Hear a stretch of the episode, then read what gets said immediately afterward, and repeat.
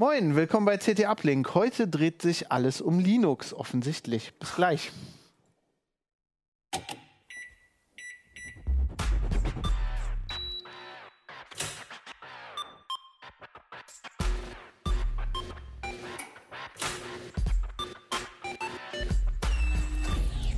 CT Uplink.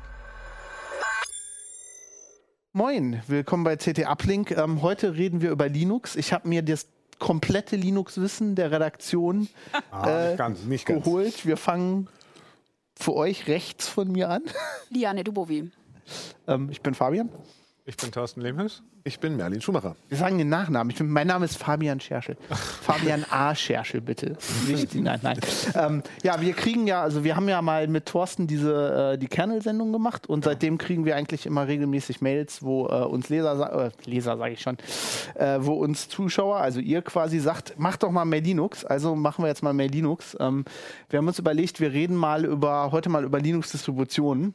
Ähm, also quasi das, was man eigentlich das, was den meisten Gesprächsstoff bietet und was eigentlich auch immer die Neulinge so fragen. ne? Also das ist äh, jedenfalls, glaube ich, immer die erste Frage. So, was soll ich denn, wenn ich, wenn ich jetzt neu anfange, was soll ich denn Ist uns ja auch benutzen? allen, allen selbst ergangen. Ne? Ja, ja, genau. Ja, und irgendwo musst du ja anfangen. Irgendwo musst du Also, anfangen. Ich fange jetzt mal mit der Frage an. Äh, die, die einzige Frage, die man sich stellt, ähm, warum sollte ich irgendwas anderes benutzen als Ubuntu? Als Einsteiger oder als Fortgeschrittener? Okay. Geht schon los. Überhaupt eigentlich. Unterschied? Gibt es da einen Unterschied deiner Meinung Ubuntu nach? ist zu alt und die Hardwareunterstützung von moderner Hardware ist äh, schlecht. Oder nicht, nicht die dollste. Weil bei Ubuntu kriegst du halt ähm, bei einem Standard-Release ähm, keine neuen Kernel und ähm, auch keine neuen 3D-Treiber. Das heißt, ähm, selbst wenn du Ubuntu 18.10 installierst, direkt, wenn es rauskommt, sind die 3D-Treiber und der Kernel schon ein paar Wochen alt. Das heißt, in dem Moment sind tatsächlich die Treiber noch relativ jung, aber äh, der Nachfolger von 18.10 kommt dann ja erst nächstes Jahr im April. Und im März sind dann halt der Linux-Kernel und die 3D-Treiber praktisch ungefähr ein halbes Jahr, manchmal auch neun Monate alt. Und das ist für viele Hardware, die dann über den Winter erscheint, einfach zu alt. Wir hatten jetzt die Kollegen in der Hardware, die haben einen, die, äh, an einem PC geschraubt und da hatten sie tatsächlich eben Ubuntu 18.10 ausprobiert. Und ähm, der schluckt mit dem 1810, mit dem 418er Kernel ähm, um die 70 Watt, haben sie, glaube ich, erzählt. Und mit Fedora, was dann schon einen 419er Kernel hat, sind es dann plötzlich nur noch 37 oder 32 oder so. Und das sind halt so die, die Sachen, wo, einfach dann äh, die, die alte Ausstattung ein Problem wird. man könnte auch noch mehr draufhauen. Man könnte auch über die Benutzerfreundlichkeit reden. Weil da war ja Ubuntu lange Zeit führend. Das waren so die ersten, die so diesen super einfachen Installer hatten, wo so alles in wenigen Schritten lief. Du hattest eine Softwareauswahl, die war auch okay und rund. Gute Der Voreinstellungen. Desktop war relativ einfach zu bedienen. Und da glaube ich, ist A, das eine ist, es ist nichts passiert. Viele Sachen, der Installer hat sich nicht weiterentwickelt. Der GNOME Desktop ist deutlich sperriger, als das Unity je war, auch wenn ich Unity hasse, aber ähm, der ist einfach, da sind so bestimmte Bedienkonzepte drin, die musst du wissen oder verstehen. Du musst dich da reinknien. Es ist nicht so, du klickst einfach irgendwo drauf und es geht los. Ich sage mal, GNOME, bei GNOME verlangt von dir, dass du dich an den Desktop anpasst Ja. und nicht andersrum. Genau. Dass der Desktop sich an dich anpasst. Vorteil von GNOME meines, GNOME meines Erachtens ist es schneller. Bei Unity hatte ich immer Performance-Probleme. Und eigentlich ist, Ja. wenn man sich darauf einlässt, auch einfacher. Aber man muss halt, Muss ich drauf einlassen. Aber das ist halt für. Einsteiger einfach ein Nachteil, Ja. würde ich sagen. Erstmal suchen müssen. Ja. Ja. Damit wäre Ubuntu jetzt mal raus. Also, also Ubuntu hat das ist quasi das Debian-Problem, ne? Also das hat man ja, sagt man ja eigentlich über Debian, dass Debian ist das einfach zu alt ist, weil die zu konservativ sind bei sowas. also es ist äh, zu, zu alt ist und zu neu ist ja immer ein Spektrum. Ähm, für viele Sachen ist Ubuntu dann durchaus äh, auch neu genug, das muss man auch einfach so sagen. Aber ich habe ähm, häufig halt mit neuer Hardware zu tun und da ist Ubuntu dann einfach manchmal zu alt. Und, und- Debian auch. Also Ja. Und Debian, äh. Debian Stable sowieso, ja, ja, Ja, genau. Also Debian Stable ist ja so abgehangene Software. Ja. Das äh, läuft, ist super für einen Server, keine Frage. Äh, da ist das total gut. Aber auf irgendwie meiner produktiven Maschine würde ich das tendenziell eher nicht installieren wollen, wenn ich auf halbwegs aktuelle Software angewiesen bin. Was hast du denn auf deiner produktiven Maschine? Äh, ich benutze hauptsächlich äh, Antergos, was äh, eine Arch Linux-Variante ist. Und äh, Antergos bietet einige Voreinstellungen. Sie bringen einen anständigen Installer mit.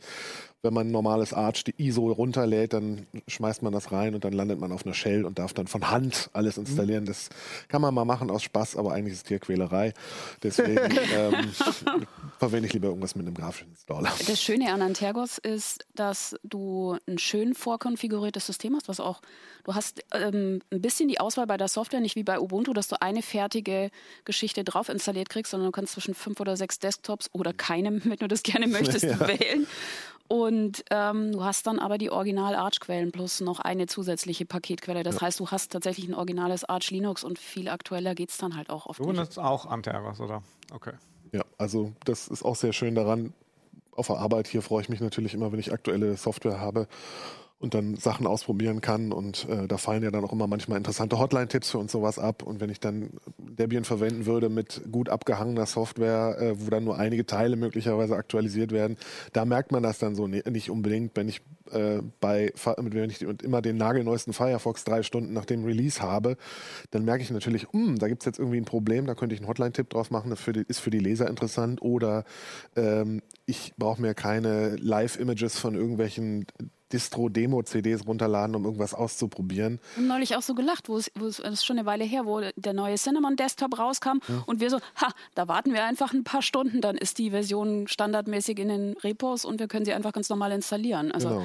Aber das ist natürlich für einen normalen Nutzer jetzt. Also ich meine, für dich ist das gut, wenn was kaputt geht und du kannst einen Hotline-Tipp schreiben, ja, aber ein normaler Mensch ärgert sich dann nee, eher. natürlich ärgere ich mich dann auch drüber. Es ist auch nicht so oft, dass was kaputt geht. Also obwohl es so ein Rolling Release ist und dann doch ziemlich bleeding edge, äh, habe ich das Gefühl, es läuft auf lange Sicht nicht schlechter als Ubuntu zum Beispiel. Ist das, hat sich das in, in, in letzter Zeit verändert? Also ich muss ja sagen, ich hatte, wann, wann, wann bin ich auf, ich bin irgendwann mal auf Fedora umgestellt. Weißt du noch, da hast du mir noch einen Kernel installiert, weil, das, ist das ein Jahr ist, her? Nee, zwei das ist Jahre? noch länger her. Das ist, äh, das war mit dem, da war das Skylake neu, das muss 16, ja. 1604 gewesen sein. das muss also Sommer 2016 also gewesen sein. Das ja. war das letzte, also da war, da ging mir auf Fedora noch zu viel kaputt. Also weil einfach Sachen, also Pakete einfach, die waren sehr aktuell und da passieren dann halt ab und zu Dinge, die man es, nicht will. Ich finde das immer, es ist halt wie, wie überall. Also nur nochmal fürs Protokoll, ich benutze Fedora, benutzt du überhaupt noch Linux? Ja klar, also ich benutze äh, ich, ich benutze äh, auf, auf Arbeit Ubuntu, ah, aber ich habe äh, ich einen Fedora-Laptop und ich habe auch noch, ich weiß gar nicht, was das ist. Ich habe auch noch, ich glaube, Mint Gerät irgendwo rumhängen, aber ja. das ist nicht mehr. Also ich finde das immer ganz interessant, von wegen ähm, eben diese Sachen. Das Problem ist, wenn man was Gutes, Altes, Abgehangenes hast, wie du das gerade sagtest, ist es halt auch so, dass man da unter Umständen halt auch uralt abgehangene Fehler hat. Ich meine, wenn ein neues Release kommt, das bringt ja nicht nur nicht nur neue Fehler, es bringt auch ja Fehlerkorrekturen für, für Fehler, die in Debian irgendwie mehrere Jahre manchmal umhängen. Das hat natürlich Vorteile, weil sich auch nichts verändert, aber das ist halt dieses ähm, Rolling Release versus Stable, das ist halt auch, auch ja eine Schwankungsbreite. Ich meine, mhm. Fedora ist zwar kein Rolling Release, aber der Cinnamon, der kommt dann auch innerhalb von zwei, drei Tagen teilweise. Ein Gnome das dauert ein paar Stunden meistens ja, ja. nach dem Release. Ist ja, oder da. manchmal auch, es hängt dann immer von dem ja. ab, der es verwaltet. Während du bei ähm, ähm, Ubuntu das halt nicht kriegst, immer erst bei der neuen Version und bei Debian auch erst halt deutlich später. Kommt wahrscheinlich auch sehr auf die Software an. Ne? Also, die, die also ich habe so das Gefühl, dass bestimmte Maintainer ja auch ein unterschiedliches Verhältnis so dazu haben, wann sie ein Release rausbringen und naja, was da so kaputt gehen kann. Naja, idealerweise sollte es innerhalb von einer Distro ja ungefähr dasselbe Modell sein. Das heißt, wenn irgendwie ja, drei von, okay. von fünf Desktops immer auf die neueste Version aktualisiert werden, sollten die anderen beiden es auch, eigentlich auch aktualisiert werden, weil das erwartet man dann ja von der Distro. Aber das ist eben tatsächlich bei Fedora zum Beispiel nicht so. Da werden KDE, Cinnamon und vieles wird aktuell äh, aktualisiert, aber GNOME hingegen nicht. Ich, ich, meine ja auch nicht nur den Desktop, sondern einfach bei Software. Also ich habe zum Beispiel festgestellt, dass äh, eine, eine Zeit lang ähm, der Unterschied zwischen den Bugs in einem neuen LibreOffice Release und einem neuen Firefox ist sehr unterschiedlich. Also äh, ich hatte zum Beispiel bei LibreOffice lange Zeit viel, viel härtere Bugs, die wirklich beim Arbeiten gestört haben, wo, wohingegen ich das bei Firefox nicht hatte. Ähm, also ich. Also so Dinger, wo dann einfach dein, dein Word-Prozessor mitten in der Arbeit einfach abschmiert und alles weg ist. Das ist schon das ist recht un. Also ich finde auch bei so Fehlern ist zum Beispiel, ich habe, ähm, als ich das erste, das erste Arch habe ich auch noch zu Fuß installiert. Und, Kann ich äh, mich auch noch dran erinnern. ja, und dann habe ich beschlossen, okay, jetzt habe ich das mal gemacht. So, Das habe ich auch dann So. beschlossen. check. Und viel künftig mache ich das. Ich habe viel gelernt, äh, war schön, aber jetzt ist gut. Und dann habe ich mit vielen Problemen gerechnet. Einfach auch dachte ich mir, ja, dann kommen irgendwie kaputte Pakete, dann passt das alles nicht zusammen. Und letztendlich ist in all den Jahren, wenn was schiefgegangen ist, eigentlich nur, weil ich dauernd irgendwelchen Scheiß auf meinem Rechner ausprobiere und das alles für frickle. Aber so, das sind oft nur so kleine Anpassungen, die, die man von Hand machen muss, was bei Rolling Release irgendwie auch verständlich ist. Mehr Probleme gab es. Oder dass mal ein Paket nicht installiert werden konnte. Dann wartest du drei Stunden, dann ist eine neue Version da und dann funktioniert das wieder alles. Also ich habe bei Ubuntu zum Beispiel, äh, habe ich, was langjährige Benutzung angeht, noch mit die meiste Erfahrung. Da habe ich einfach die Erfahrung gemacht, dass sich Fehler einfach mitschleppen, wirklich. Also so kleine Probleme. Und das akkumuliert sich dann irgendwann zu einer Menge von Fehlern und Problemen, die ich dann nur durch ein- eine Neuinstallation in endlicher Zeit irgendwie wieder repariert kriege. Ich weiß auch nicht, ob ihr das bestätigen könnt, aber von den Ubuntu 18.10 Installationen, die ich jetzt gemacht habe, also alles Upgrades, ähm, da habe ich, glaube ich, fünf gemacht insgesamt, so Upgrades. Davon sind vier mit irgendwelchen Fehlern. Bis hin zu gravieren musste ich in die Tonne treten und komplett, ist dann ein Arsch geworden hinterher, aber ähm, musste ich komplett neu installieren, weil so Kleinscheiß wie irgendwas von der Tastatur geht nicht mehr oder irgendwelche Pakete fehlen oder dies und jenes geht nicht mehr oder Also ich, Keine Ahnung. Ich hab, das habe ich jetzt nicht gemacht, aber ich muss auch so ein bisschen sagen, Ubuntu hat mich in den letzten Jahren doch häufiger mal enttäuscht, wenn ich es mir näher angeguckt habe oder getestet habe für die Distribution nicht. Ähm, weil, ja, Probleme gibt es überall, ja, es sind halt ein bisschen mehr als früher, aber es tut sich einfach nicht mehr so viel. Es ist Ja, eher- und was mich wirklich ärgert, ist so Lieblosigkeit. Dieses jede neu, frisch installierte Ubuntu-Version, da poppt nach kurzer Zeit, du lässt den Desktop kurz laufen, machst nichts, da poppt so eine Fehlermeldung auf, wir haben einen Fehler festgestellt. Ich dachte, das So, wäre einen weniger geworden jetzt, aber Seit ungefähr fünf 18 Jahren. es. Ich meine, das kann man doch mal irgendwie, das wäre doch sowas, du hast das Ding frisch installiert, bist vielleicht neu zu Ubuntu Das war der gekommen. Fehler. Ja, und dann kriegst du, kriegst du eine Fehlermeldung aufs Brot geschmiert. Ja, aber ich mir Ja, denke, so, die- so eine, die- so eine die nicht aussagefreie, also ja, ja, genau. Du kannst es ohne nicht Inhalt. vernünftig nachvollziehen. Genau. Und dann äh, klick, äh, nach äh, kurzer Zeit sagt dann auch übrigens, oh, ich muss noch Sprachpakete installieren und will dann irgendwelche Sprachpakete nachinstallieren, wo ich so denke, warum hast du das nicht beim Installieren gemacht? Ja, ich habe doch nicht. Systemsprache ausgewählt. Du wärst doch kein Problem gewesen, diese verdammten Pakete nachzuinstallieren. Aber solche Sachen sind auch seit Jahren da drin. Da ist auch nicht dran gefeilt worden. Ist, glaube ich, Nee. das gleiche wie bei dem Installer. Das hat irgendwie gut funktioniert, kam gut an, haben sie sich nicht mehr viel Mühe gemacht. Ja. Ich weiß es ja schon zu schätzen, dass jetzt der Desktop wenigstens endlich mal neue Icons gekriegt hat, nicht mehr ganz so altbacken aussieht. Je- Jetzt müssen wir aber irgendwann mal was Positives über Ubuntu sagen, sonst schalten die, Le- die, die Zuschauer hier gleich ab. Also irgendwie. Also ich, Es ist, es ist was, die, was die Benutzeranzahl und die Community angeht, glaube ich, immer noch das Ja. Größte. Und da kriegt man, glaube ich, auch am, leicht, am leichtesten Support. Also Das für. ist tatsächlich auch der Grund, warum ich es für Einsteiger auch immer noch ein CT gelegentlich empfehle. Es ist im Zweifel einfach, ich, ich sage ja immer, das ist ein bisschen wie in einer Wahlurne am Sonntag, man wählt das geringste Übel und für Einsteiger ist Ubuntu unter Umständen immer noch das geringste Übel. Naja, also also, ich ich- meine, es sind große, es sind ähm, die Paketquellen sind super umfangreich. Das heißt, Genau. du hast da wirklich das, den Vorteil, wenn du jetzt keinen Bock hast, dir irgendwo PPAs zu, hinzuzufügen oder ähm, Flatpaks zu suchen oder sonst was, hast du die meisten Sachen einfach in diesen Paketquellen, kannst du mit Software ja, und selbst wenn es das nicht gibt, ähm, die meisten Softwareentwickler, wenn die irgendwas für Linux anbieten, dann immer für Ubuntu, ne? Ja. Also als erstes. Ja, das ist ein Fall. Vorteil. Also ich muss sagen, ich habe seit ich das damals, wann das, wann wird das gewesen, haben wir ja gesagt, 2015, 2016, seit ich den auf Ubuntu installiert habe, meinen Arbeitsrechner, upgrade ich den seitdem immer nur durch. Und ja, der hat auch so kleine Macken, ne? Also wie diese Meldung, die kommt auch ständig. Äh, aber dafür stürzt Da zum habe ich Beispiel eine Lösung- Da habe Firefox ich eine nicht ab. Lösung für dich. Du kannst den Fehlerberichterstattungsdienst installieren. Vielleicht soll ich das mal tun. Naja, das, stö- also das stört mich halt kaum. Also ich hatte bei Fedora damals hatte ich echt wirklich Probleme, wo ich gesagt habe, ich kann mit diesem System nicht arbeiten. Also wenn ich jetzt irgendwie äh, ein Programm für meine Arbeit brauche und das stürzt einmal die Woche regelmäßig ab, dann geht das einfach nicht. Aber das ist halt so eine Sache, ich, jetzt kommt natürlich die Fedora, Thorsten mit dem Fedora-Verteidigungsmodus. Das hast du eigentlich bei, habe ich das Gefühl, bei jeder Distribution manchmal, dass irgendwie eine Anwendung da just eine Zeit lang irgendwie ein Wurm drin ist. Und da ist meines Erachtens das Wichtige, den Fehler melden, damit der halt beseitigt werden kann. Ja, Wenn- ich, wenn die- wenn das mache ich ja auch eigentlich immer. Also Ja, ich kriege ja jetzt noch Mails. Äh, ich habe, glaube ich, heute Morgen wieder eine Mail gekriegt von einem Ubuntu-Bug. Äh, irgendwas im Soundsystem, was ich so 2008 gemeldet habe. Oh. Und die sind immer noch auf Launchpad da dran. Also ich weiß nicht. Ja, oder halt auch nicht da dran, sondern es ist da eine Karteileiche, hätte ich beinahe gesagt. Ja, aber ab und zu äh, arbeit, ab und zu macht mal, schreibt mal einen Kommentar und Ach, dann, dann Okay. kommt, also ich habe zwei, drei so. Also ich habe den und dann habe ich mal irgendwas mit, mit PGP, also es war irgendwas mit PGP gemeldet, müsste ich auch nochmal nachgucken, aber das, äh, da wird es auch seit Jahren. Also es ist, da muss man sagen, bei sowas ist dann Fedora ein bisschen straightforward, glaube ich. Dann Aber merkt man auch in der Community so ein bisschen so eine Red Hat. Wir können ja auch mal die neuen ne? Kandidaten reinwerfen, weil die Frage, die wir uns ja auch immer wieder stellen, ist so, ähm, empfehlen wir Ubuntu aus Gewohnheit, weil es irgendwie über Jahre funktioniert hat, oder ist vielleicht mittlerweile irgendeine andere Distribution so weit, dass sie Ubuntu als beste Empfehlung für Einsteiger ablösen kann? Also Mint ist es definitiv nicht mehr, Oh, glaube ich. Das, Warum? Das, ich wollte auch gerade Mint ins Spielraum bringen, aber jetzt würde mich Also, erklär, äh, interessieren, Ich warum. glaube, dass der eine Rechner, von dem ich denke, ich bin mir ziemlich sicher, dass der Mint ist, den ich schon lange nicht mehr benutze, also nicht mehr wirklich benutze, weil der wirklich, also äh, ich habe das Gefühl, das ist noch, also das wird immer un, instabiler. Also das, das hat, glaube ich, alle Probleme, die du gerade bei Ubuntu geschrieben ha, beschrieben hast, äh, plus selber dann noch welche drauf.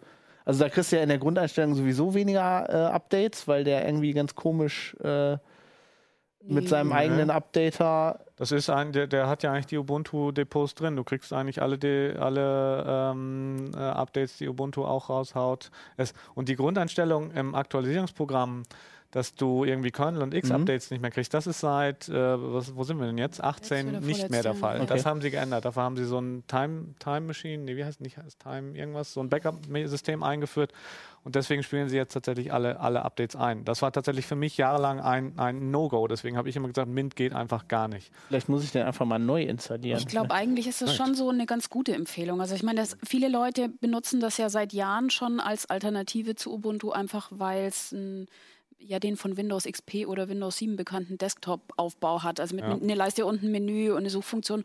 Und es gibt halt ein paar so Konfigurationsdialoge, wo du bei Ubuntu irgendwie, die es halt nicht gibt, die Auswahl des Kernels zum Beispiel. Ja, echt wo, noch? Wo, wobei das ist tatsächlich genau ein Problem für mich. Ich, beim Mint äh, ähm, hat einerseits versucht, es sozusagen es den Leuten einfach zu machen mit so einem Desktop, aber dann hat es an einigen Stellen enorm viel, viel Auswahlmöglichkeiten und enorm schlechte Vor Voreinstellungen. Das mit den Backups haben sie ja angegangen und das ist das, was mich an, an, an, an Mint manchmal so ab, abschreckt für, für Einsteiger. jetzt einen anderen Desktop drauf. Also ich frage mich ganz ehrlich, ist, ist es wirklich noch so, dass Leute sagen, ich möchte diesen Windows 7, Windows XP Desktop haben? Ich meine, Also ich habe schon gerade an dem, ich habe ja jetzt auch fast jedes Jahr dieses Linux-Umstiegsheft gemacht und das Feedback ist eigentlich schon, dass, das, die- dass die Leute kommen einfach von XP oder Windows ja 7. gut, aber das sind Und die natürlich, tun sich damit, also die, Aber- für die ist das so, sind aber vielleicht speziell, sehr spezielle CT-Leser. Oder ich meine, wenn jetzt noch Nee, wer von das ist XP kommt, Klient, das ist eine andere Klientel. also ich meine, wer kommt denn jetzt noch von XP? Verdammt viele Leute. Ja. Verdammt viele Also es ist Leute. erschreckend. Windows XP hat immer noch so viel Marktanteil wie Windows 8.1. Der Unterschied ist, Ja, inzwischen aber- schämen ja. sie sich dafür.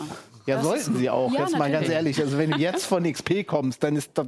Aber, jetzt wird aber- es ja wieder interessant, weil Windows 7 jetzt einfach definitiv stirbt. Das heißt, jetzt müssen die Leute sich überlegen, Ja, wollen also sie Windows das ist 10 das- oder Aber das Entscheidende Linux. ist doch irgendwie, dass der Desktop vor allen Dingen einfach funktioniert. Ich meine, wenn, äh, alle diese Leute, die können auch mit ihrem Android-Phone umgehen und da hat, ist auch alles ganz anders. Das haben die Leute auch geschafft.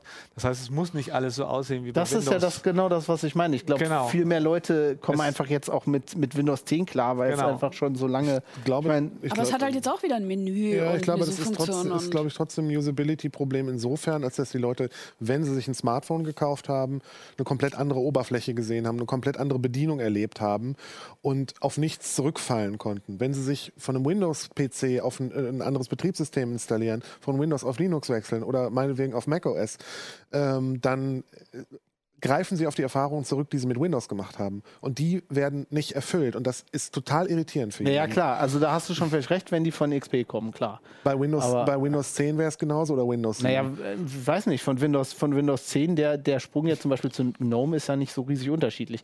Du drückst auf den Knopf und, und gibst auf der Tastatur ein, was du suchst. Ja, aber du musst erstmal wissen, dass du auf den Knopf drücken musst. Bei GNOME kannst du auch über- auf, den, auf diesen äh, äh, App-Übersichtsknopf klicken. Das musst du auch erstmal wissen. Ja, den kennst du von deinem Smartphone normalerweise schon. ich Aber ja, aber ja, auch immer das oben auf diesen Knopf. Das hat mir Ubuntu jahrelang so antrainiert. Ja, da oben auf den Knopf ach, wollte ich gar nicht. Genau, Ja. und es ist ähm, von der Usability her schon anders. Und es sieht auch anders aus. Und das macht extrem viel mit Leuten.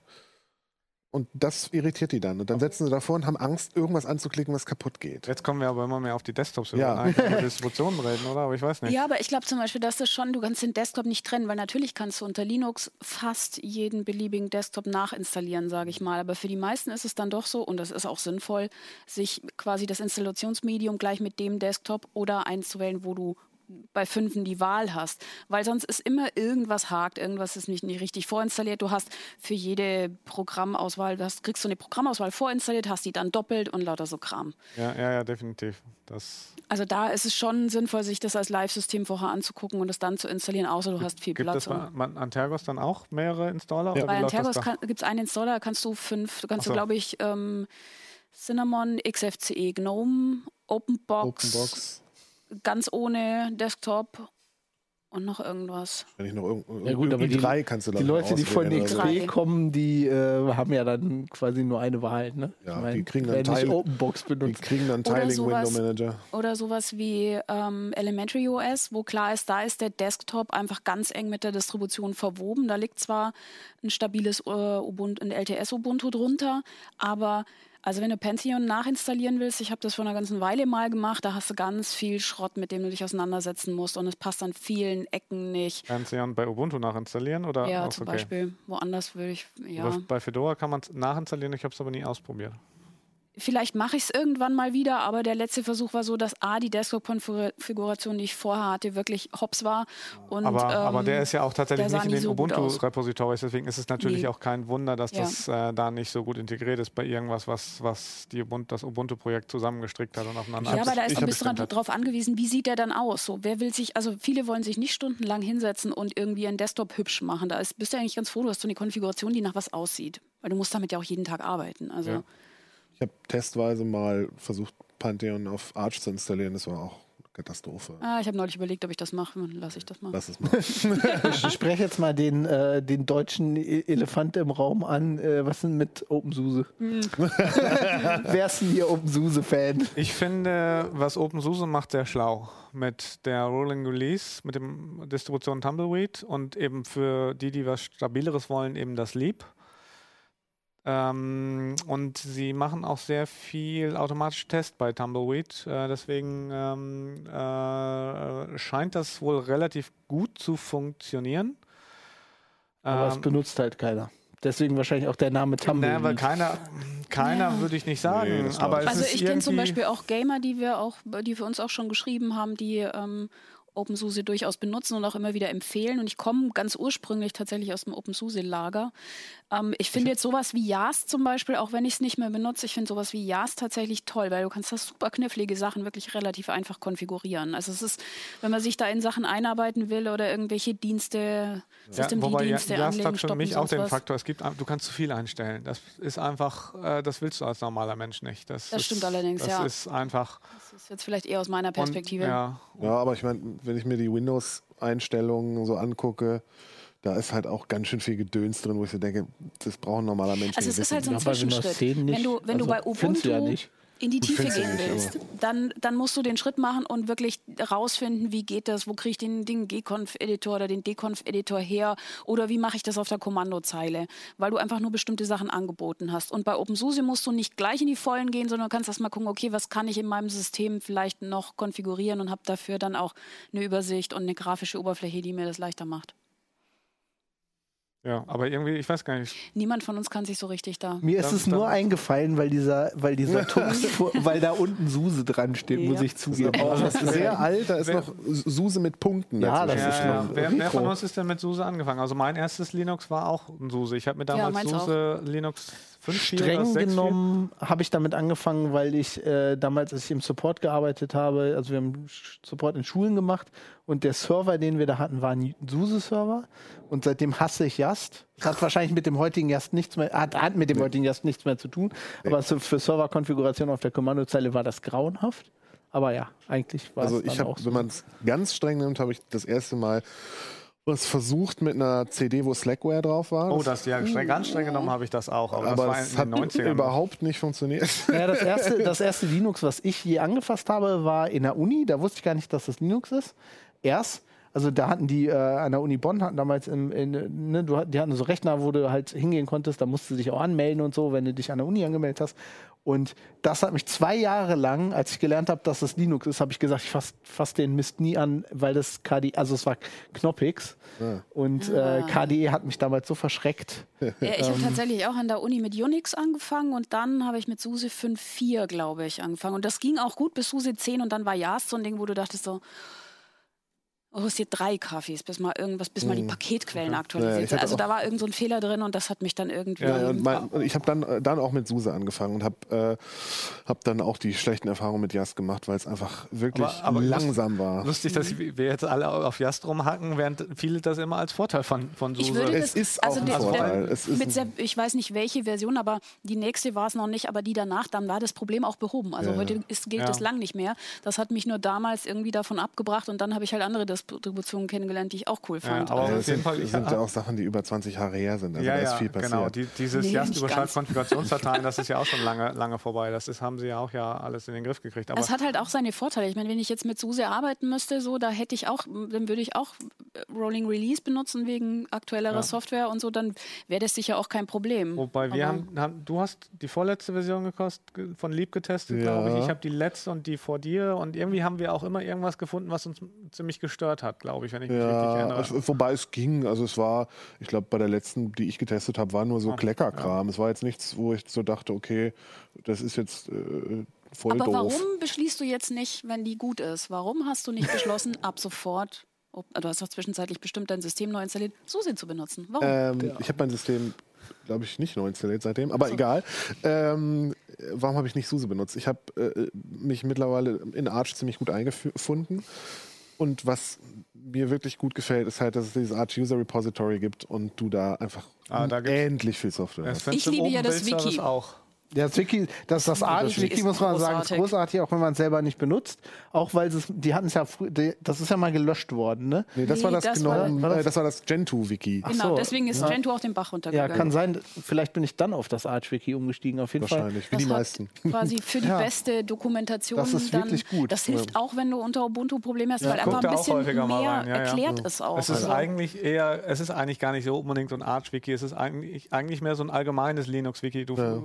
Äh, so viel Arch-Bezug Bezug ist da auch gar nicht drin. Ja, außer wenn es dann um Pac-Man oder das Bildsystem ja. oder sowas ja. geht. Gut, genau. aber ich meine, wenn du System die Probleme hast, dann hast du System die Probleme. Richtig. Ja, genau. Und dann wird da aber auch ein bisschen mehr erklärt. Ich meine, das Ubuntu-Wiki ist auch toll. Das war allerdings schon aktueller.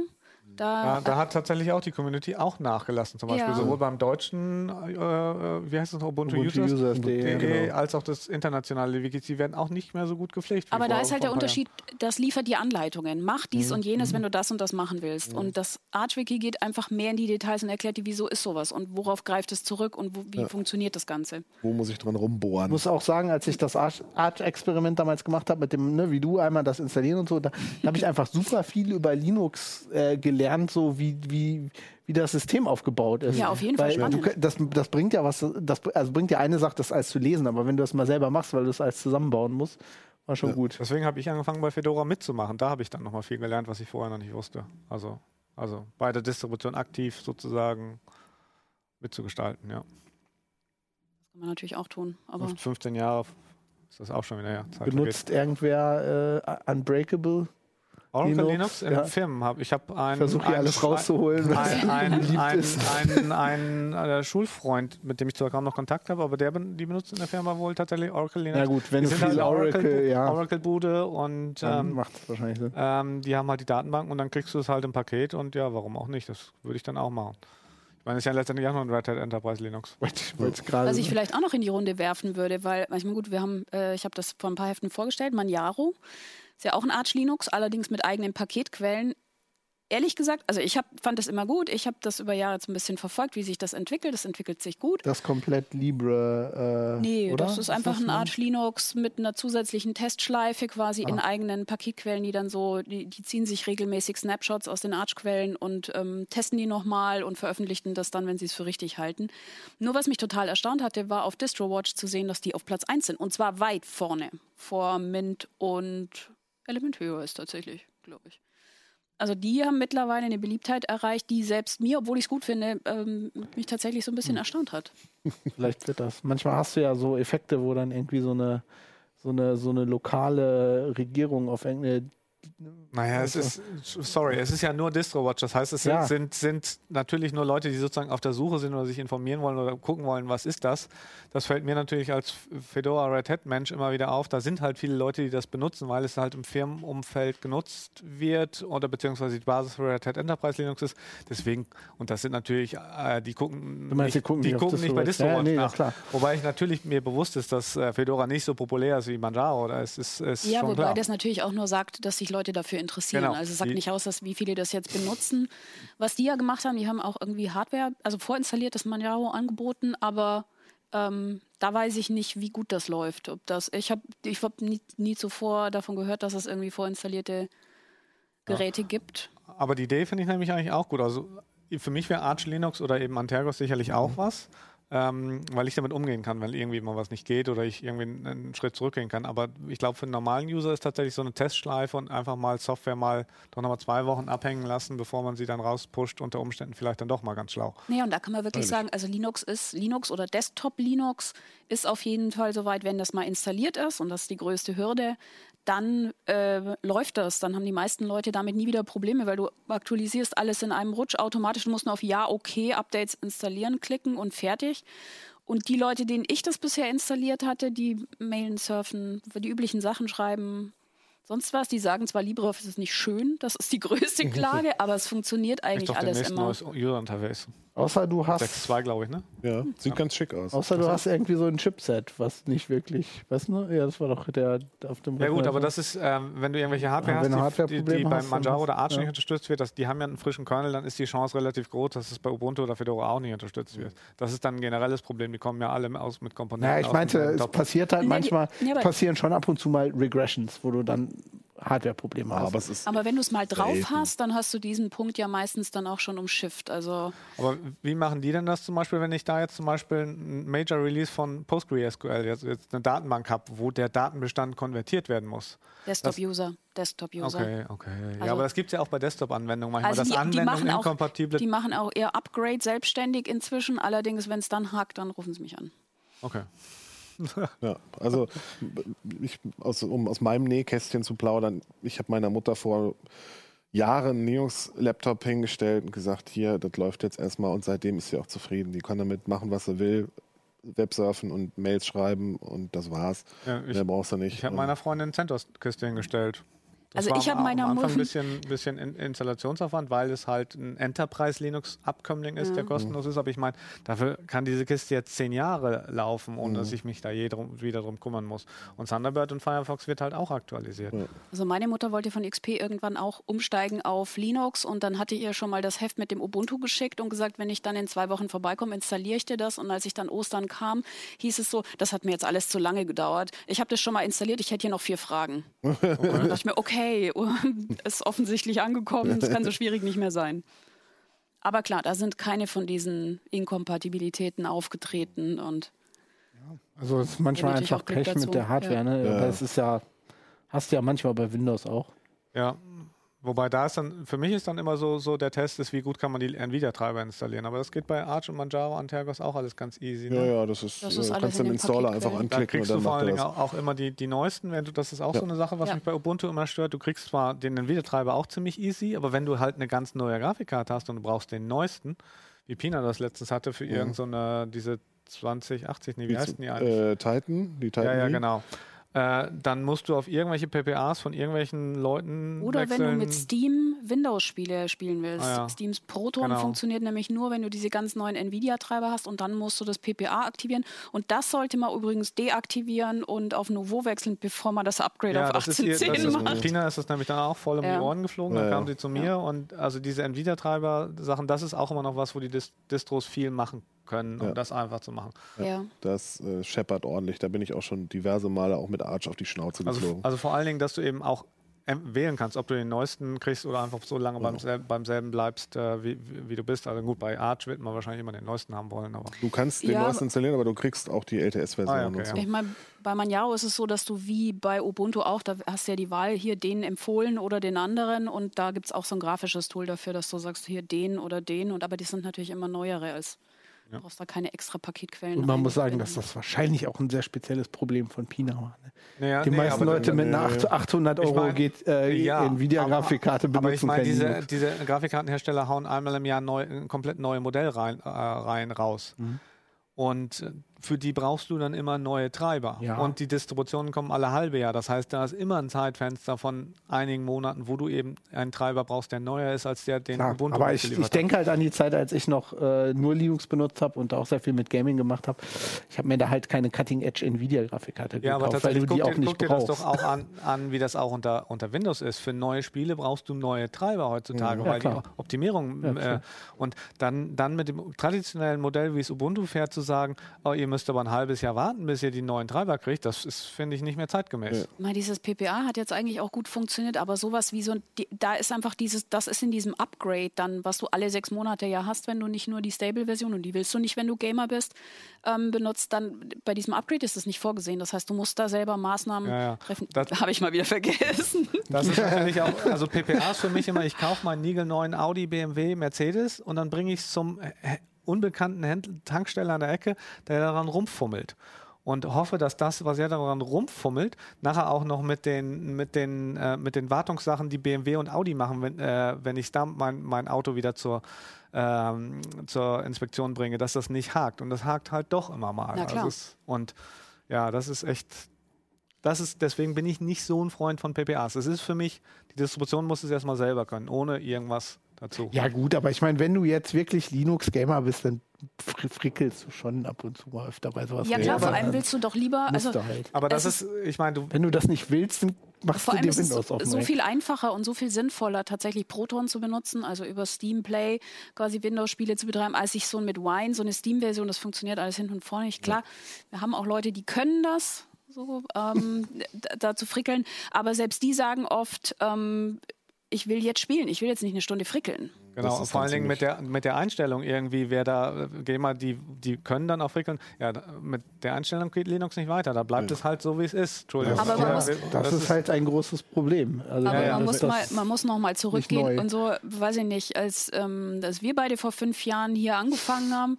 ähm, da, war, da gab es den Steam-Client noch nicht für Linux. Der kam ein halbes Jahr später. Und mittlerweile haben wir irgendwie super viele native Linux-Spiele und wir können einen Teil der Windows-Spiele auch unter Linux spielen mit demselben Steam-Client. Also so, nur um kurz noch mal so das Bild zu zeichnen, Verdammt viel besser geworden. wie Und gut ich, die Situation ist. zum Ja. Thema Cutting-Edge-Grafikkarten nicht kaufen, wenn man Linux-Gamer ist. Manchmal bleibt einem auch nichts anderes übrig. So wie ich gelesen habe, äh, verkauft Nvidia, hat Nvidia die Produktion von den, von den 1080-Chips und sowas eingestellt von dieser Reihe und du kriegst jetzt nur noch die neuen Chips. Genau, das ist es eben. Wie gesagt, Und einmal im Jahr. dann hast du halt Pech gehabt, wenn du jetzt an Weihnachten äh, Geld gekriegt hast von Oma und sagst, ich will mir jetzt eine neue Grafikkarte kaufen mit, einer, mit einem neuen Nvidia-Chip drin, dann kaufst du entweder die 2080 oder nix, weil äh, die 1080 kannst du nicht mehr, nicht mehr bezahlen, wenn du es überhaupt noch kaufen Außerdem, wer- die meisten CT-Leser werden immer das Neueste kaufen. Entschuldigung. Ja, also, genau. äh, Also ich, find, ich jetzt ich, mal. finde, aber- ich finde, das ich ja sollte generell eigentlich kein Problem sein, dass äh, äh, man diese Karten da reinsteckt und dann läuft das halt, indem man einen aktualisierten Treiber kriegt. Mal abgesehen von der grundsätzlichen Tatsache, dass der Nvidia, der proprietäre Nvidia-Treiber eh nervt.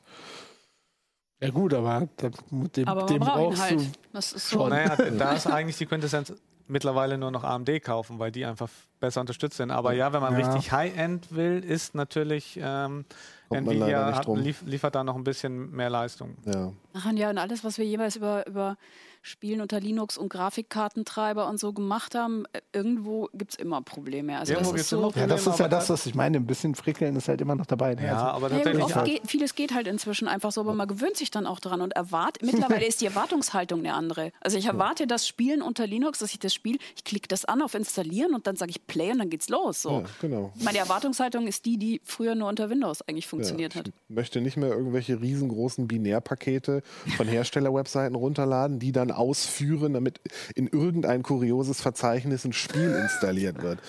Das ist zum Glück Nee, äh, das, macht, das macht Unity jetzt automatisch. Das Genau. lädt jedes Mal immer irgendwelche merkwürdigen Bin-App.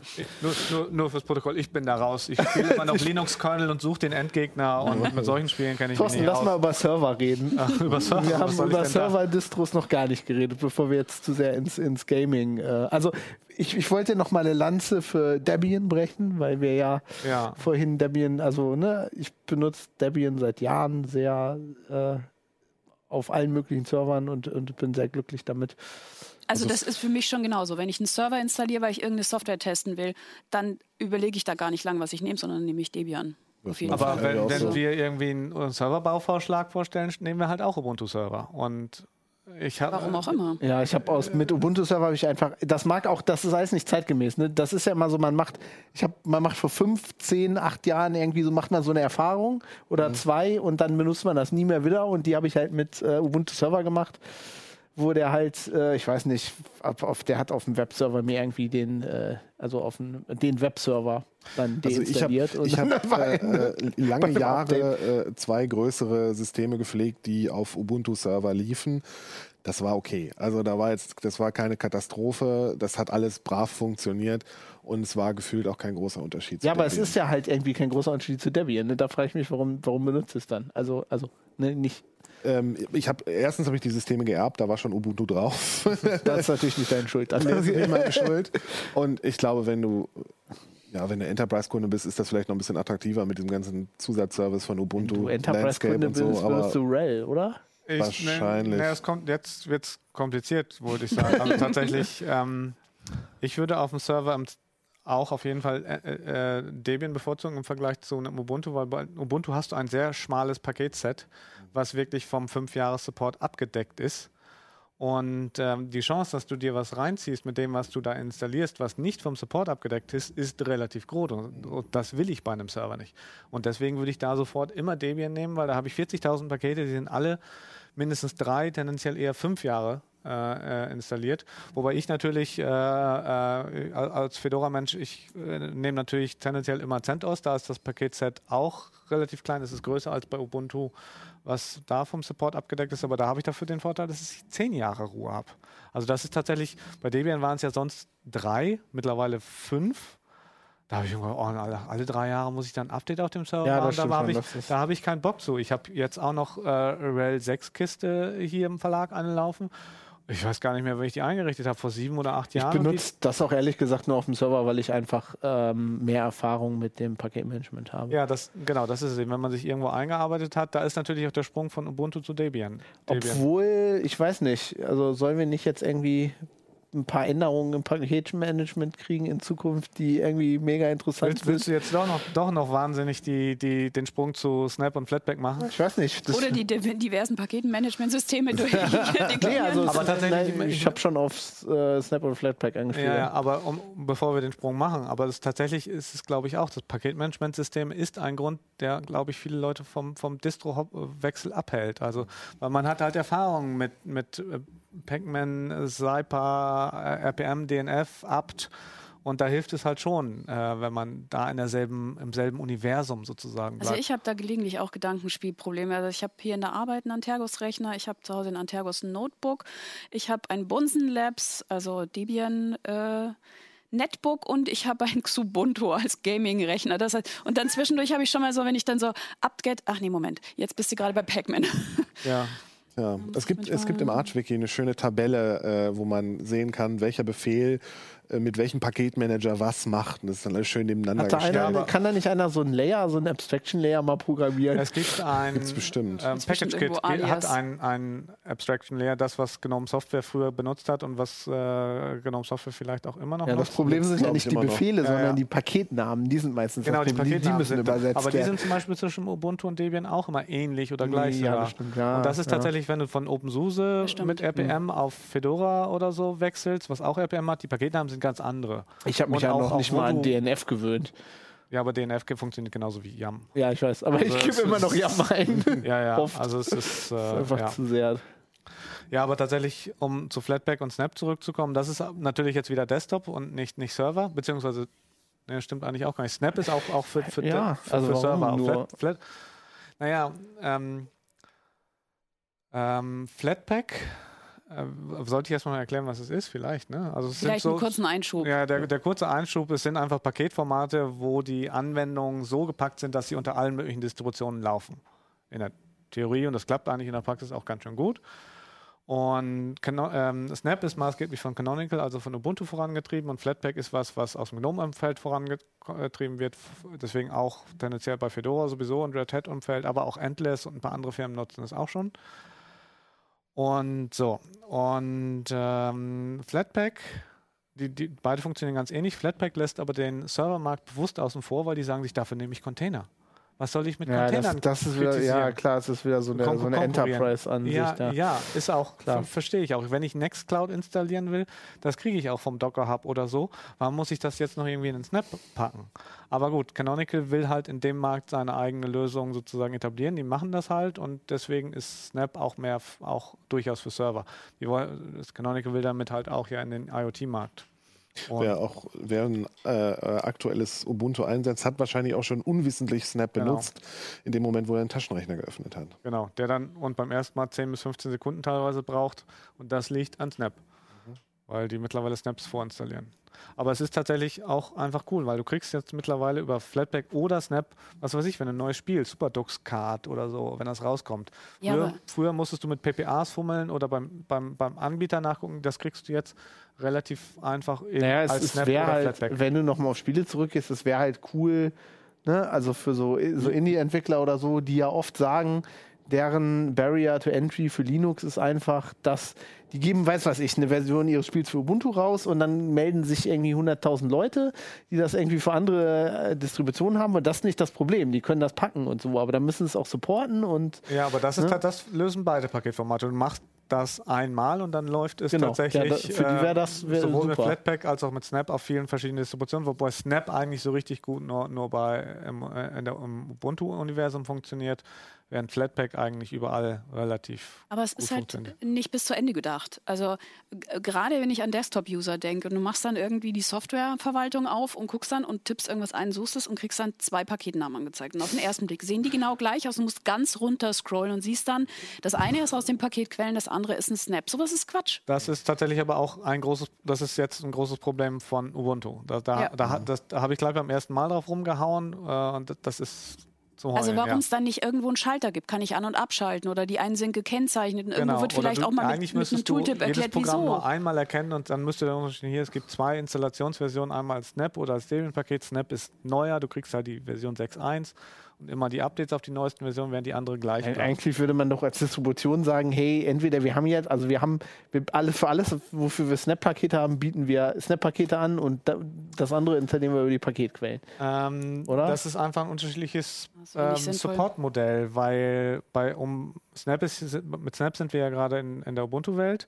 Das LibreOffice, was einem Ubuntu beiliegt, also einem Langzeit-Ubuntu, das bleibt all die fünf Jahre auf derselben Version. Ich weiß nicht, 1804 hatte 6.1 oder so. Gut, dann oder das halt, okay, das gibt es dann nicht als Snap. Und, und, und, das Snap gibt es halt auch, ähm, auch in derselben ja, Distribution, klar. aber das macht eben Sprünge. Aber dann, und dann kommt halt demnächst mit 6.2 eine ganz andere Oberfläche und das willst du gut, nicht deiner sagst, Sekretärin, dass gut, die das als Dann sagst du halt, dafür gibt es keinen Snap. Also ich würde mich halt entscheiden. Ja, aber es gibt doch User, die das, die neue LibreOffice Ja, aber da würde ja, ich mir doch einen Schalter wünschen, der sagt, hier Snap an, Snap aus. Ja, ja klar. Das ist, aber sowas wie, dass mir dann sowas wie äh, der Taschenrechner, der wesentlich ähm, fetter ist als irgendwas anderes, dann als Snap untergejubelt wird. Und wenn ich dann in der Paketverwaltung gucke, dann kann ich noch nicht mal sofort sehen, welchen kann ich installieren und welchen nicht.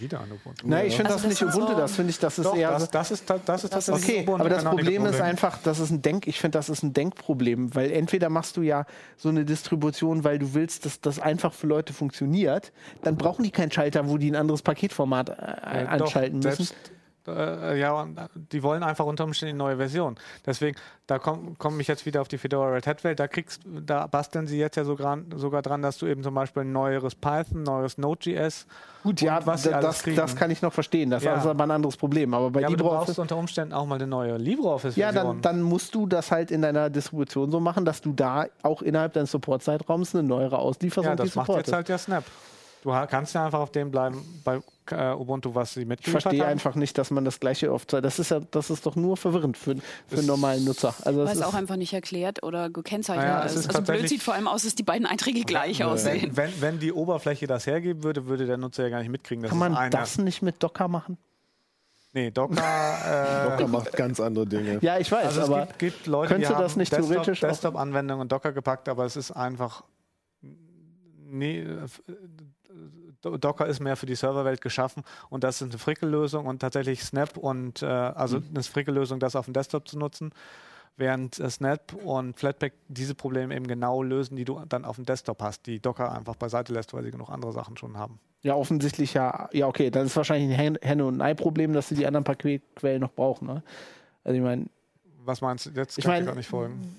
Nein, Du hast brauchst- jetzt ein Also zweit- die Systembasis wirst du immer auf, auf äh, normalen Paketquellen lassen. Gut, aber Ja. du würdest ja dann sagen, also wenn ich so eine Distribution bauen würde, ich jetzt mal High Level, würde ich sagen, du hast bestimmte Pakete, die brauchst du über die Paketquellen und die anderen stelle ich dann einfach mit, was weiß ich, Snap oder Flatpak zur Verfügung.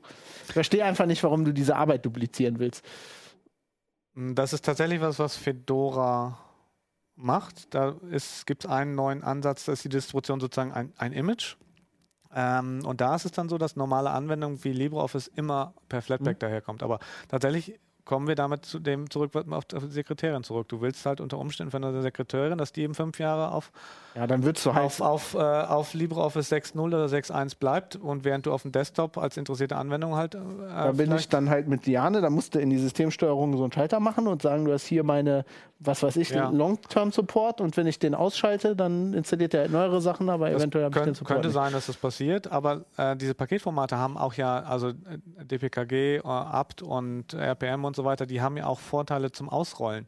Da gibt es auch Erfahrungen in den Firmen, wie man das halt macht, um eben für 100 Büroarbeitsplätze oder 1000 Klar. Arbeitsplätze das zu machen.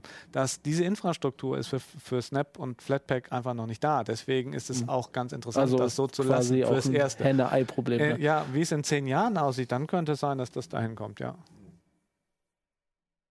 Also ist es im Moment eher so für gezielte, für gezielte Anwendungen, wenn ich Nee, der Desktop-User steht halt einfach nicht im Fokus. Gerade bei Ubuntu merkt man das immer wieder. Also, dass das nicht, dass sich jemand da besonders ähm, über die Oberfläche Gedanken macht und sagt, okay, das muss total einfach und verständlich sein, das ist lange her.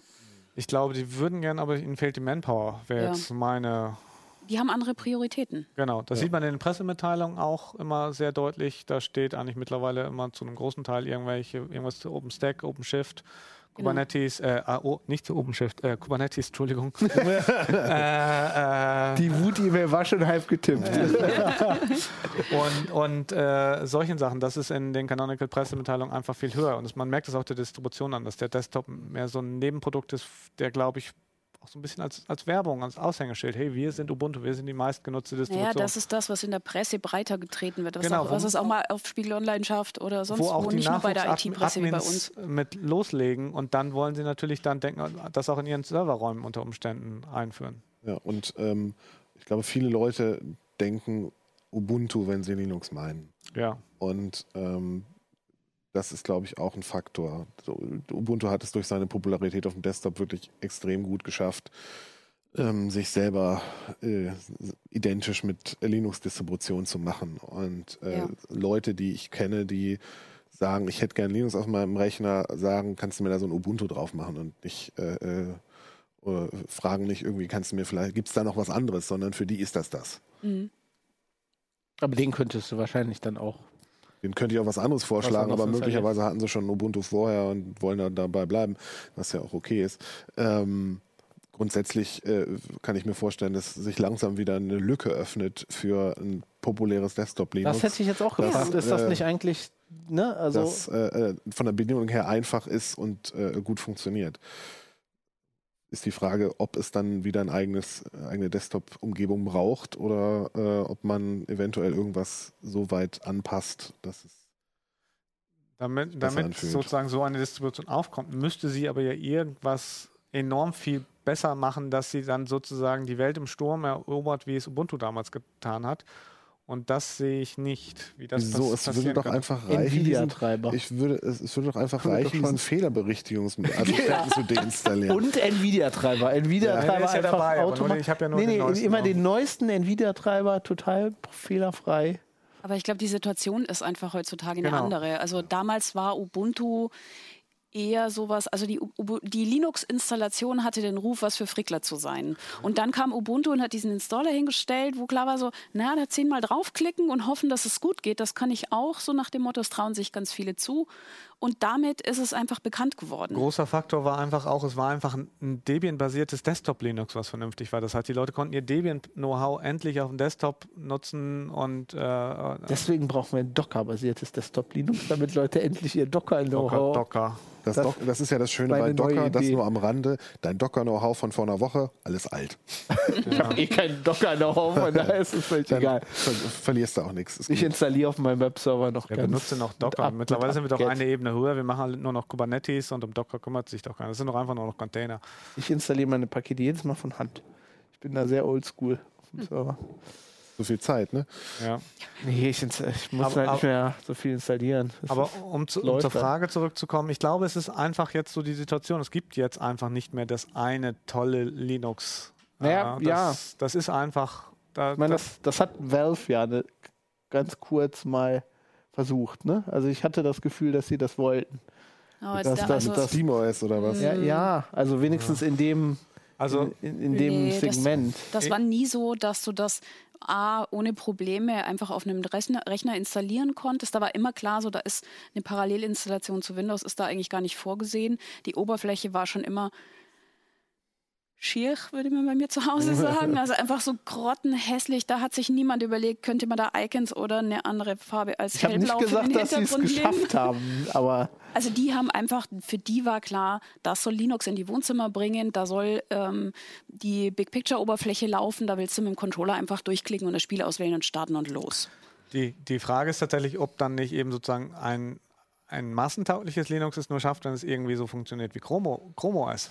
Weiß nicht. Chrome OS ist ja nicht, Ja, ist ja nicht so wirklich erfolgreich, oder? Ich wollte auch sagen, in es den schon, schon eine USA Weile schon. rum, In den USA schon. Und ich meine, der Ansatz, ich habe hab den Eindruck, äh, Distributionen, die so ein bisschen so funktionieren, haben, sind etwas im Aufwind. Und das könnte ich mir vorstellen, wenn einer von den Großen da mehr, mehr in die Richtung geht, hey, wir, wir haben hier dein Betriebssystem und das ist, da fummelst du, kannst du auch gar nicht mehr groß dran rumfummeln. Das ist einfach so eine Einheit. Und Anwendungen sind geka gekapselt. Das kann, dann kann auch ja nicht so leicht was schiefgehen. Also das wäre vielleicht noch der Sprung, den ich mir vorstellen könnte, wo es hingeht. Das ist ja, Ja, gut, das stimmt. Das ist aber das Problem dabei ist ja, dass du Hardware brauchst, die damit ganz eng verbandelt ist. Ne? nee, aber ich Nicht meine, unbedingt, glaube ich. Also das, das ist doch der Nee, Vorteil von nee. Chrome OS, oder? Ich meine, das installiert ja nicht irgendwer auf ja, irgendeinem das schon, System. Aber, aber tatsächlich die Hardware-Unterstützung, die du jetzt bei einem Ubuntu oder bei einem Fedora oder so hast, die kommt ja größtenteils auch aus dem Kernel. Das heißt, die kannst du natürlich auch in so einen Chrome OS-Nachbau, die gibt es auch hier einbauen. Und dann Na, hast ich- du auch ich- ja nein. 95 Prozent der Systeme, äh, 98 Prozent schon mal super Ich meine ja auch nicht, dass das nicht geht. Ich meine, der, der, der Selling Point bei dem Chrome, du kaufst Hardware und da ist es drauf. Das ist das, was ich meine. Ja. Ne, also da, da, da ist es wie Android. Deswegen verkauft sich das gut in den USA. Das stimmt schon, aber jetzt ging es ja, ging's ja um die Frage, was könnte dann bei den Linux-Distributionen Genau. sozusagen was Tolles, Neues sein, was dann auch populär wird. Genau, da, mei- was ich eigentlich einfach nur sagen wollte, ist, dass das toll und neu ist. Das erreicht noch nicht diese Hemmschwelle, wenn es Leute noch installieren müssen. Ja, aber dann sind vielleicht wirklich so Hardware-Projekte, wie man Jaro das jetzt gemacht hat, ähm, die Lösung. Wenn du einfach an verschiedenen Ecken, mal von Dell kann man Linux-Ding kaufen und dann gibt es Tuxedo. Und es gibt so ein Genau. paar Ecken, wo du tatsächlich vorinstalliertes Linux kriegst. Du guckst dir das ja auch immer mal wieder an.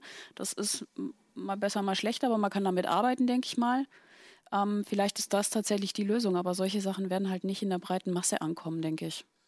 Fürs Erste nicht. Nee. Die, die, die Frage sehe ich immer so ein bisschen, wann, wann wird eine CT sozusagen sowas wie ein Chrome OS Linux sozusagen mal als Einsteiger-Linux empfehlen. Das, das, wenn, da, das, da, wenn es dazu irgendwann kommt, das, dann wird es wieder interessant, glaube ich. Aber ja, ich glaube halt einfach nicht, dass der Ansatz bei sowas ist, äh, auf Nutzer zu zielen, die das runterladen und dann auf ihren System installieren. Oder wo, wo wir das dann für unsere Verwandten Ja, ja, aber installieren. Liana hat ja auch eben gerade so angedeutet, sie hat ein paar Leute, denen insta has, has, installiert sie dann was und für die wäre sowas ja auch ideal, wenn es eben noch seltener kaputt geht als oder noch besser funktioniert als so ein. Ja, und bei Windows ist so, also alle Leute, die ein Windows-Notebook haben in meinem Freundeskreis, die kommen unweigerlich irgendwann und sagen, es bewegt sich nicht mehr, es ist super langsam. So, und dann sagen sie, und ich habe von Linux gehört und das ist so sicher. Und wenn dann klar ist, sie müssen es nicht selber installieren, ist der Schritt eigentlich schnell gemacht, weil die machen, die brauchen keine CAD-Software und weiß ich nicht was. Genau, die- so. Meistens sind sie heutzutage auch eh keine Gamer. Also, Internet. Ja, aber das, das haben wir ja schon. Also diese Lösung, da wäre das ja nicht, also wir haben ja jetzt schon, du hast ja schon Software, die du da installieren kannst. wo ja, das und ich glaube, das ist auch das Ding, warum, also jetzt, dass eine Linux-Distribution was ganz Besonderes hat. Die haben alle schon so ein relativ hohes Niveau, dass sie einfach, also bis auf Arch, einfach zu installieren sind. Diesen Installer mitbringen, da klickst du dich durch, dann ist so eine fertige Software. Du musst dann auch nicht Kram zusammensuchen. Du hast dann auch schon eine Textverarbeitung und einen Browser und ein Mailprogramm und kannst schon mal weitermachen. Und also, ich, ich glaube, für Leute sind äh, solche Chrome OS-artigen Systeme tendenziell schon sehr attraktiv. Also ich persönlich würde auch, wenn der Laptop meiner Mutter den Geist aufgibt, würde ich auch echt überlegen, wenn es dann mal irgendwann brauchbare Hardware in Europa zu kaufen gibt mit Chrome OS drauf, ob ich hier so ein Ding kaufe. Ja, aber Das der, der, das ist ja gerade das, was ich meine. Der Trick ist ja, du kaufst ja dann, du brauchst nichts installieren. Du kaufst die Hardware, du hast es fertig. genau, ja, aber, es gibt auch ja solche Distributionen mit so einem ähnlichen Ansatz, die frei sind. Ja, die, die, genau. Ich meine, wenn- wenn ich meine ich dann- Ubuntu hat das ja offensichtlich auch versucht. Nee, aber die haben wenn ja ich- wenn ich, jahrelang äh, versucht, auf Hardware drauf wenn zu ich, kommen. wenn ich Freunde und äh, Kollegen oder so habe, die sagen, äh, ich will da jetzt einen Linux drauf haben, würde ich aber dann wahrscheinlich tendenziell auch zu sowas raten, was gut funktioniert ist, äh, gut funktioniert, minimalistisch ist und irgendwie äh, leicht äh, zu bedienen. Und ich glaube, das sind die Punkte, die Chrome OS dann ausmachen. Ja, und bei der, der Vorteil von diesen Chromos-artigen Systemen ist eben teilweise, sie sind halt sozusagen ein komplett geschnürtes Paket, was so einmal getestet wird und dann Mhm. an 100.000 das- Leute ausgeliefert das eine Linux-Distribution ja sozusagen erst auf deinem System entsteht und dadurch sind zwei Systeme, die in einem Büro stehen, einfach manchmal untereinander und das eine zeigt ein Problem, was das andere nicht Aber zeigt. das könnte, also das wäre ja, das sehe ich jetzt nicht als das Problem. Das könnte man schon bauen. Ne? Also du, also mit ja den schon Mitteln, so. die wir haben. Das Problem Ja. ist, glaube ich, eher der Desktop. Also Warum? ich weiß nicht, welchen Desktop würdest du dafür nehmen, der mit Chrome OS vergleichbar ist. Na gut, das ist dann, also, Ne? also, ich ich denk, denke, da Ich vermute mal, es gibt ausreichend Software, Ja. mit der man sowas nachbauen kann. Genau, also natürlich wird es dann wieder Geschmäcker verschieden gehen, weil du kannst dieses ein Chromos-artiges System ja mit jedem Desktop bauen. Das müsste halt nur ein Distributor bauen. Aber das wäre eben nochmal ein neu, neuer Schritt, der vielleicht Linux auch auf dem Desktop voranbringen könnte. Jetzt mache ich hier vor. Ja. Also, wir wissen, nächstes Jahr ist das Jahr des Linux-Desktops. Ist das jetzt der offizielle Name? äh, nee. das machen wir alle Ich wollte, Jahre. ich, wollte nur auf, ich wollte nur auf der alten Kamelle nochmal rumreiten. Ja. Okay, gut. Also ähm, ja, ich weiß nicht, können wir irgendwie ein Fazit etablieren? Ich meine, Arch hat gewonnen offensichtlich, Ganz weil ihr seid offensichtlich. irgendwie 2 Ganz zu 1 offensichtlich. zu 1. Arch manuell installieren Ich vom USB-Stick. Ich, oh, ja. ich frage mich immer, ob ich, wenn ich von Fedora wegwechseln würde, ob nicht- ich zu, zu Debian wechseln würde oder zu Arch. Das ist bei mir immer noch die Frage. Macht man sowas nicht mit hinwechseln? Net-Install? Ich, bitte? Macht man sowas nicht mit dem Net-Install? USB-Stick. Äh, den musst du ja auch über, auf einen USB-Stick schmeißen in den Net-Install. Das nicht? Kann doch alles Du kannst Haben die nicht. das nicht mittlerweile? Kannst du das nicht direkt? Kannst nicht direkt per äh, PXE übers Internet booten. Nee, Das geht aber Das kann Fedora schon seit fünf Jahren. So, so, wo gibst du denn bei PXE deine, äh, äh, de, die URL ein, wo er es runterladen Ja, soll? die, du krieg, lädst ein ein oder zwei. Megabyte großes Image runter. Debian kann das auch. äh, ja, das meine ich ja. Und wo ja, tust du das, hin? Das, Das geht bei Arch auch, klar. Ja, ja. Aber Ja, du musst trotzdem noch dem PXE irgendeine Information liefern, äh, äh, also dem, Das- ja, System aber- ja irgendeine gut, das Information liefern, damit das- es booten kann. Ja, gut, das kann, ja, das, das stimmt So, das natürlich. schon. Aber, äh, das Geht das nicht ja. über UEFI? Nee, Oh nein, jetzt äh, sind wir noch weiter von dem Fazit weg als je zuvor. Ja. nee, das Fazit ist Arch, oder? Ich wei- weiß nicht. Nein, das fand also jemand wie dir, so wie ich dich kenne, würde ich tendenziell sagen, nimm irgendeine Arch-Variante mit einem Installer, weil da hast du, glaube ich, eine Menge äh, äh, Software, die interessant ist und vieles Und neues super viel Zeug. Spaß, da kannst du rumfrickeln bis zum Abwinken. Ich will doch gar nicht frickern. Kennst du nicht den Text, den ich auf meiner CT-Redakteursseite habe? Ich äh, will nicht frickeln. Ich Du mag, musst wenn Sachen auch- einfach er rutscht nur weiter auch rein. Nicht, du musst auch nicht frickeln. Also es funktioniert ist- auch so. Äh, äh, Aber für mich wäre vielleicht De- Debian Testing ähm, trotzdem noch besser. Ich meine, da habe ich auch ja. aktu aktuelle Pakete Und Freiheit. und ja, genau, und Freiheit. Wobei dies, ja. Ich glaube, es gibt einfach viel zu, Einzige, viele, viel zu viele Faktoren. Also entweder man knallt einfach irgendein Ubuntu, Mint oder sonst was drauf, oder es gibt Faktoren, du musst halt überlegen, bin ich ein Gamer und brauche neuere Grafiktreiber, habe ich super brandneue Hardware, dann brauche ich vielleicht eher ein Arch als ein Debian. Schreibe Oder ist wichtig, wichtig, dass es super stabil ist, muss ich dauernd neue Software testen. Und ich denke, das sind halt so Faktoren, man kann nicht einfach sagen, es gibt die Einsteigerdistribution oder die beste Distribution. Das muss man halt ein bisschen. Und dann ist die Frage, wie viel wie viel ins, wie genau will man da ins Detail gehen und sich überlegen, was ist alles wichtig. Die Linux-Distribution ist wie der eigene Partner oder die Partnerin. Sehr individuell. Das ist ein schönes Schlusswort. Schreibt uns doch mal, was ihr so an Linux-Distribution benutzt auf dem Server oder auf dem Desktop. Genau, und, das äh, wollen wir mal wissen. Genau, uplink.ct.de und was ihr überhaupt zu diesen ganzen Meinungen denkt und was ihr so für Probleme mit Arch habt, damit ich bessere Argumente gegen Merlin habe das nächste Mal. Welche Distribution ihr mal vorgestellt kriegen wollt. Genau. ja, ja. und dann setzen wir uns vielleicht irgendwann nochmal zusammen und äh, gucken, mal, gucken mal, was sich getan hat und ob es endlich mein Desktop-Docker Da waren ja noch ein paar gibt. Themen offen. Ich wollte gerade sagen, Ja, zur Not also- setzen wir uns mal zu Desktops zusammen, oder? Ja, Also mal einen, Mhm. einen von jedem Desktop-Camp, von den großen. Gut, haben wir ja Themen. Äh, ja, wir sind nächste Woche wieder da. Danke fürs Zuschauen. Bis dann. Tschüss. Tschüss. Ciao. CT Uplink.